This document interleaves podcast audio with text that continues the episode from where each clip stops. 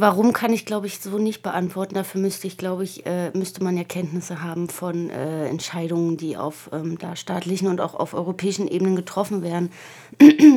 Was ähm, ich berichten kann von vor Ort quasi, ist halt, dass was mein Eindruck ist, sagen wir es mal so, oder nicht, also meine Beobachtung und die besteht, hat sich auch ähm, im Austausch mit anderen Menschen, die dort auch schon jetzt waren oder sind, ähm, sage ich mal, erhärtet, ist halt, dass ähm, die großen Hilfsorganisationen, also vom UNHCR mal als das größte, was es wahrscheinlich, ja, was es in dem Kontext gibt, also den United Nations of Health äh, nee, Care.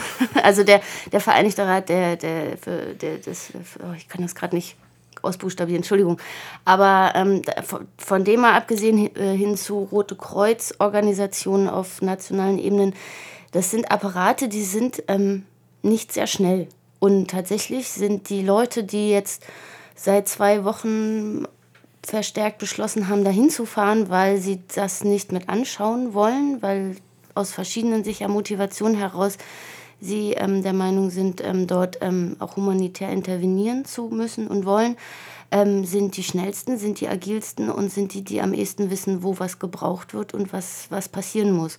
Und ähm, es gibt tatsächlich äh, eine Story jetzt mittlerweile, dass der UNHCR sich bei einer Gruppe von Leuten, die in Kroatien dort sehr schnell agiert haben, sich mittlerweile mit einer SMS bedankt haben und äh, das macht, glaube ich, offensichtlich oder zeigt halt sehr offensichtlich, dass, dass solche Organisationen nicht in der Lage sind, mit diesem ähm, unglaublichen Tempo umzugehen, was da passiert. Auf der anderen Seite muss, denke ich ganz klar, hätte man vor allen Dingen auch sicher in Kroatien zum Beispiel, weil es absehbar war, ist, dass es sich dorthin verschiebt, nachdem Ungarn ähm, angekündigt hat, den Zaun zu bauen, da natürlich vorbereitet hätte sein können. Und sicher auch in anderen Ländern. Und das ist einfach nicht eingetreten. Mhm, aber vielleicht müssen wir da trotzdem nochmal die Frage stellen, die ähm, ja irgendwie nur so am Rande verhandelt wird.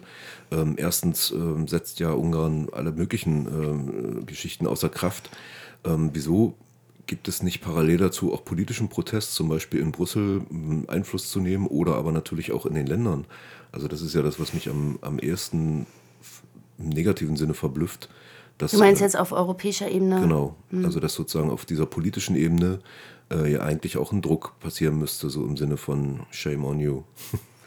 Auf jeden Fall, das, das, das sehe ich auch so. Aber das, was ja passiert, ist, dass die Länder untereinander sich das zuschieben. Also ganz reell ist das so ja auch für die Leute, die da jetzt ähm, auf der Flucht sind. Die werden von A nach B ver also gekarrt, verschoben.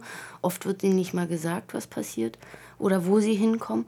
Und ähm, ja, ich glaube, also das, was als tolle europäische gemeinsame Idee da irgendwie ein paar Jahre verkauft wurde, das ähm, zeigt sich ganz schnell, dass das, glaube ich, äh, also dass das äh, nicht weit her ist. Also dass letztlich trotzdem ähm, die Idee ähm, oder das Modell von Nationalstaatlichkeit viel eher greift als jetzt irgendwie so ein Bündnis von assoziierten Staaten, die miteinander eine selbe Ziel haben. Das stimmt einfach nicht. Hm, was ja auch diese schnelle Reaktion im Sinne von äh, einmal Zäunen, aber dann natürlich auch genauso den wieder eingeführten Grenzkontrollen und so weiter bestätigt, wo ja auch ja, das, hat, das ging ja ruckzuck. Also das, das, war, das ist, wenn man, ja, also wenn man da jetzt auf dem Balkan gerade unterwegs ist, ähm, selbst wenn man in Deutsch, also oder andersrum, also auf unserer Rückreise von ähm, Kroatien über Ungarn, Slowakei, ähm, Tschechien nach Deutschland, das war wie in den 90ern wieder.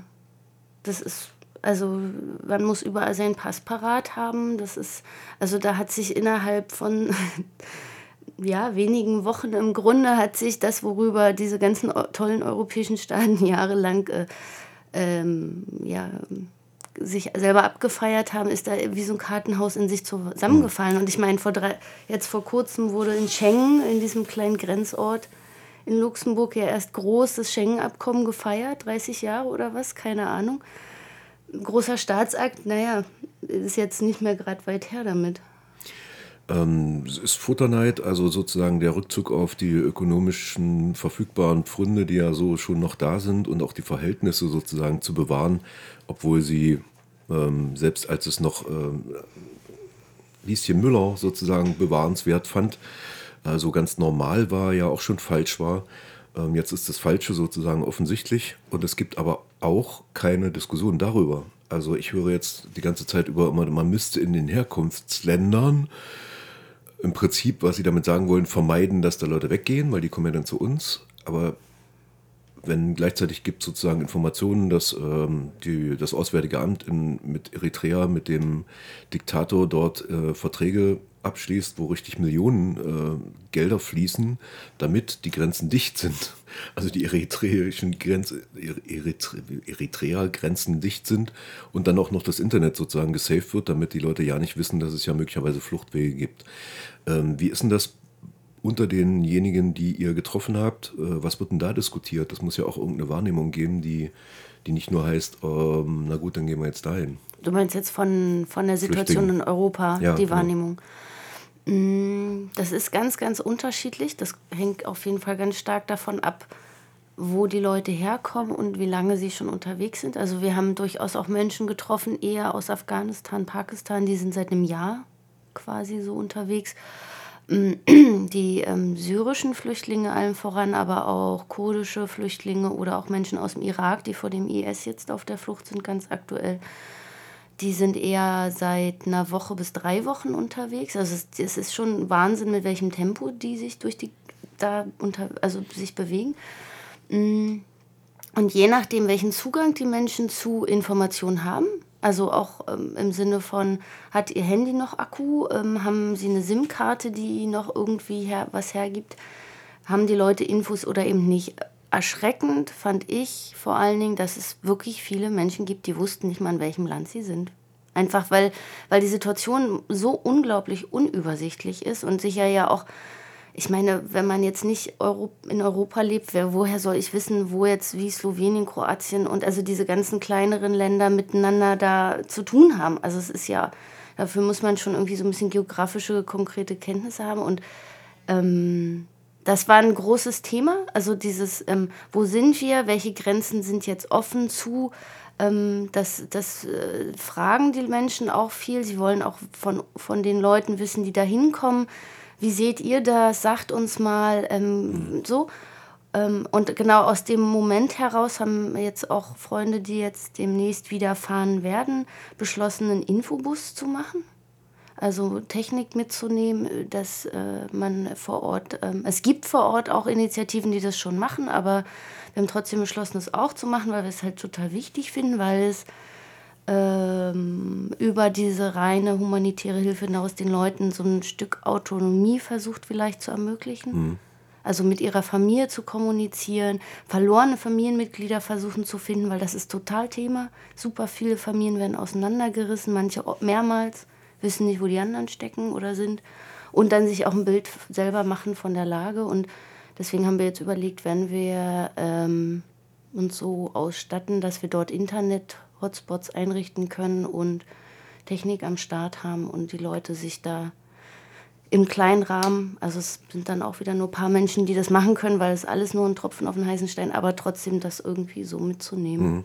Und das wäre jetzt auch so ein, so ein Moment der Überlegung natürlich, also ähm, jetzt hören gerade viele Leute zu, ähm, in welcher Weise jetzt mal jenseits von, äh, von Decken und so weiter, was natürlich nach wie vor trotzdem wichtig ist, ähm, was ist denn sinnvoll ähm, oder wie, wie können Leute helfen? Also was geht denn jetzt sozusagen ganz aktuell?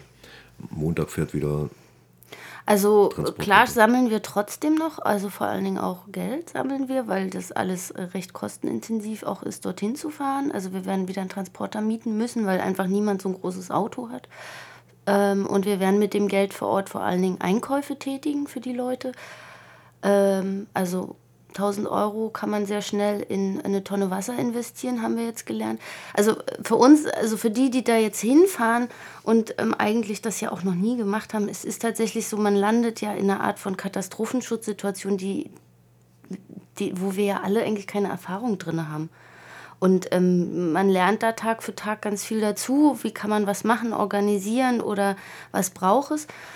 Ähm, und ähm, es wird weiter so sein, dass sich ja an den Orten, wo viele tausend Menschen ähm, ankommen oder ähm, im Nichts sitzen, weil das weiterhin so die Situation ist, ähm, wird es das Geld gut gebraucht, auf jeden Fall, um Leute überhaupt minimalst eine Versorgung gewährleisten zu können, die zum Beispiel vom Roten Kreuz Kroatien nicht gewährleistet wird. Wie kann das zu euch kommen?